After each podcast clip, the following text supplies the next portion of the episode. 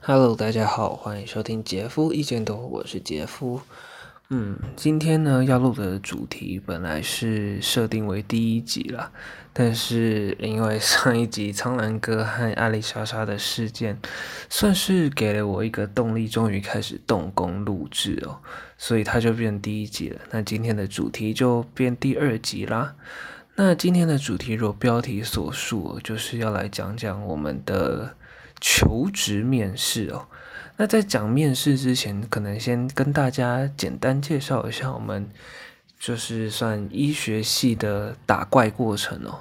那我们现在是六年制，也就是说我们学生身份有六年哦。那前四年呢，就完全是在学校里面学习基本学科。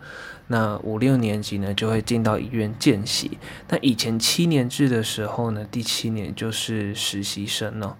那在不管是六年级或是七年级毕业之后呢，我们就会有一个叫做 PGY 的阶段，那中文叫做不分科住院医师。顾名思义，我们在这个阶段还是要到各科去轮训的。那再来呢，就会进到住院医师。那这个时候已经有一些初步的选科了。那在住院医师过后，就会是主治医师。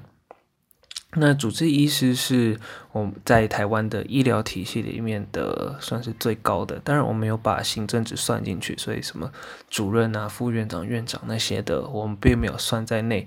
那主治医师就是一个医疗团队里面的呃头头这样子。那如果有想要听我解释就是更详细的内容的话，欢迎大家可以到 Instagram 去留言跟我说。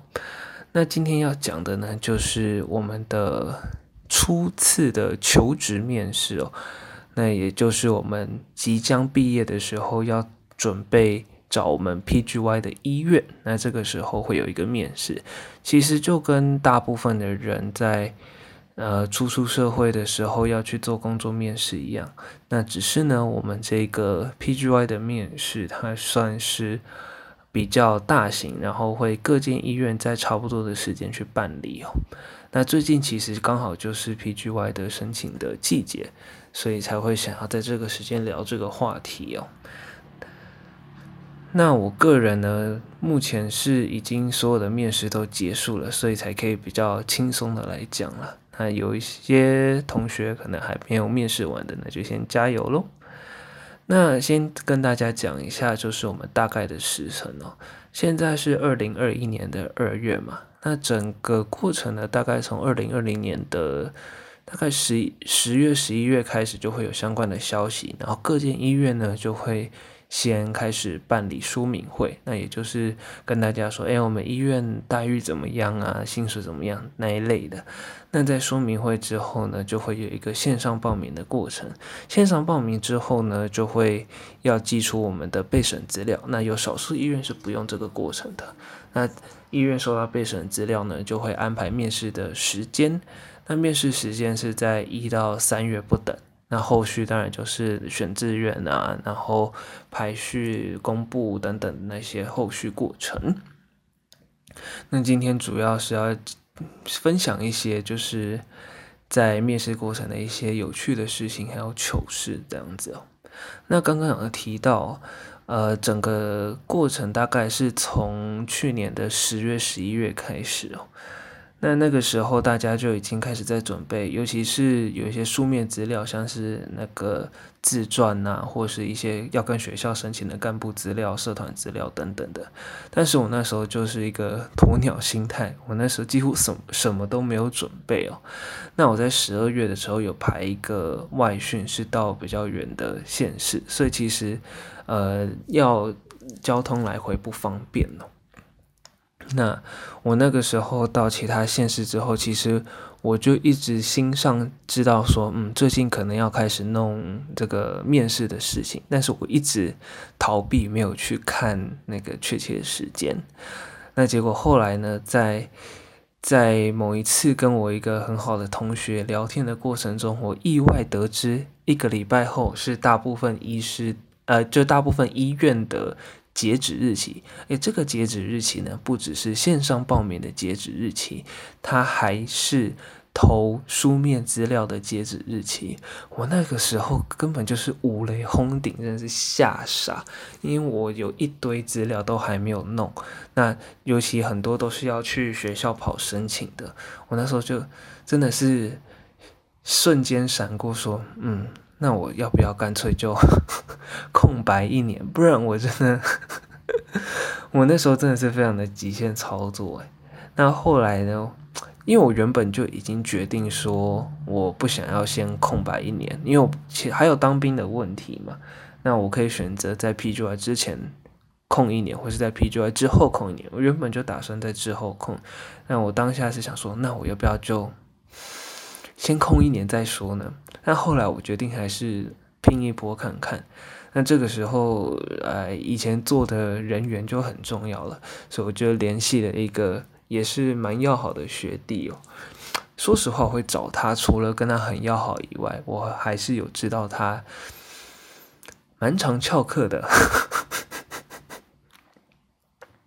就是因为跑那些 行政流程需要一点时间和精力，要去要去各个处室这样子，所以我跟那个学弟就算是。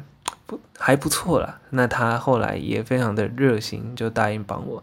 他还跟我说，他本来没有那一天没有要去学校，他是为了我特别跑去学校，但是他明明就有课。好，总之我那时候就请他说好，那你就帮我跑这些流程，我就把我需要跑的资料就给他，然后请他在学校那边的资料拿到手之后，直接用现实。现实挂号寄到我手上，那我果然就在隔天顺利的拿到了。那除了在处理这个部分资料，我当然也是要赶快写那个自传啊，或是一些他们要求的什么经历之类的那些，就是算是自介的部分了。那所以就在非常惊险的状况下，总算是有在时间内。把这些资料寄出了，所以我觉得这个是我在 PGY 面试里面遭遇到的最大困境。其实我本来都想好了，如果我面试的时候被问说，呃，那你人生至今最大的困境是什么？我就要回答说，我觉得很多的困境很难比较，但是我有一个近期的困境，我就要回答这件事情。只是呃，我其实也不知道这样子回答到底好不好。那我刚好也都没有。被问到，所以我准备的这一题就很可惜啊。那我有面试了几间医院哦，那今天跟大家分享三间，那我们就分别叫做 A、B、C 好了。那刚好 A、B、C 三间医院的状况不太一样哦。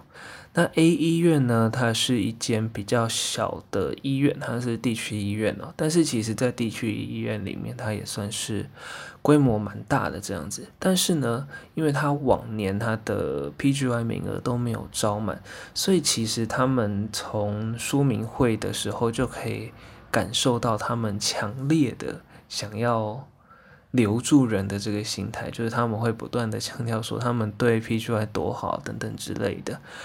对，那在面试的时候呢，也不会太狠，就是大部分就会比较是闲聊的心态啦。那我在这一间医院面试的时候，心态也是最放松的，因为就是已经知道他们算是比较轻松，也不是比较轻松，应该说比较积极想要招到人的医院，所以应该对面试者不会太凶残。那果然面试的时候也的确大部分比较是。闲聊的感觉哦。那 B 医院呢？B 医院算是一间很大的医院哦。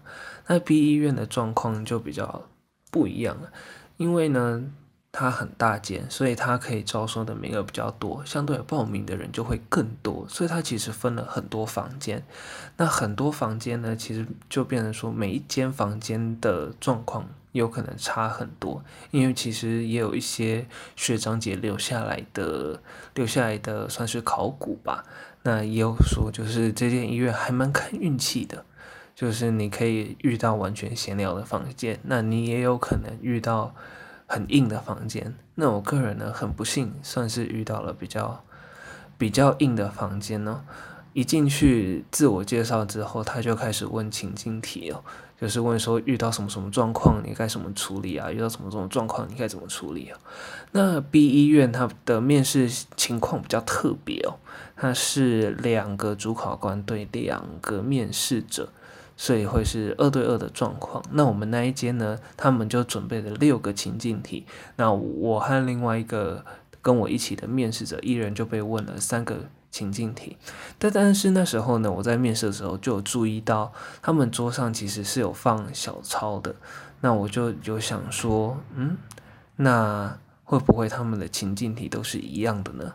后来我有去跟那个就是跟我同一间的同学互相交流一下，发现他们的题目真的是一模一样，非常惊人呢。因为他们的房间是事先排好的，就是我在面试前我就可以知道我那一间房我在哪一间房间。那如果我刚好我前面有人有认识的同学也在那一间房间的话，其实我就可以非常方便的打听到那间房间的讯息。那像我的状况就是，其实我后面的同学可以非常的轻易的知道他们会问的情境题是什么。那相较之下，C 医院呢就比较不一样了。C 医院也是蛮大间的医院呢，比 B 医院略小一点，但是还是很有规模。那 C 医院是这几间医院里面最制式的，就是他在面试之前呢，他就有说你要准备三个案例报告。那到时候三个案例报告呢，在面试的时候他会请你自己挑一个，或是他们抽一个案例报告让你。去做分享这样子，所以其实 C 医院算是这三间医院里面准备起来压力最大、难度最高的。但 C 医院他们的做，他因为他们也有就是问情境题，就你在什么什么时候遇到什么状况，那你会怎么处置哦？那他们，我觉得他们也是要防止泄题啦，所以在事先你不会知道你在哪一个房间，而是你到场之后，他会根据你的。报到时候的排队顺序去分配你的房间，就变成说你其实没什么机会事先知道你会在哪个房间，然后那个房间里面会发生什么事情。那我看至少我遇到的那一间，他们的情境题也直接是一张小抄，所以同一间的情境应该也是一样的。但是 C 医院的做法其实就就比较能够有效的防止题目外泄了。其实我说成这样子哦，应该如果是如果是就是医学系的同学或是学长姐，应该很容易就知道 B 医院和 C 医院是谁，因为刚好他们都有非常 特别的特征，一个是二对二面试，然后 C 医院是要先准备案例报告这样子哦。不过没关系啦，反正大概是这样子哦，没有什么要分享很。严肃的事情，今天比较轻松，跟第一集比较起来，第一集真的是我还有特别 re 稿 re 了很多次才才敢录，因为毕竟看到 两方其实都有人在骂了，当然后面的风向是蛮一面倒的，但是我在录第一集确实还是比较小心一点。那因为这今天这一集呢，比较是纯粹的分享个人经验哦，那。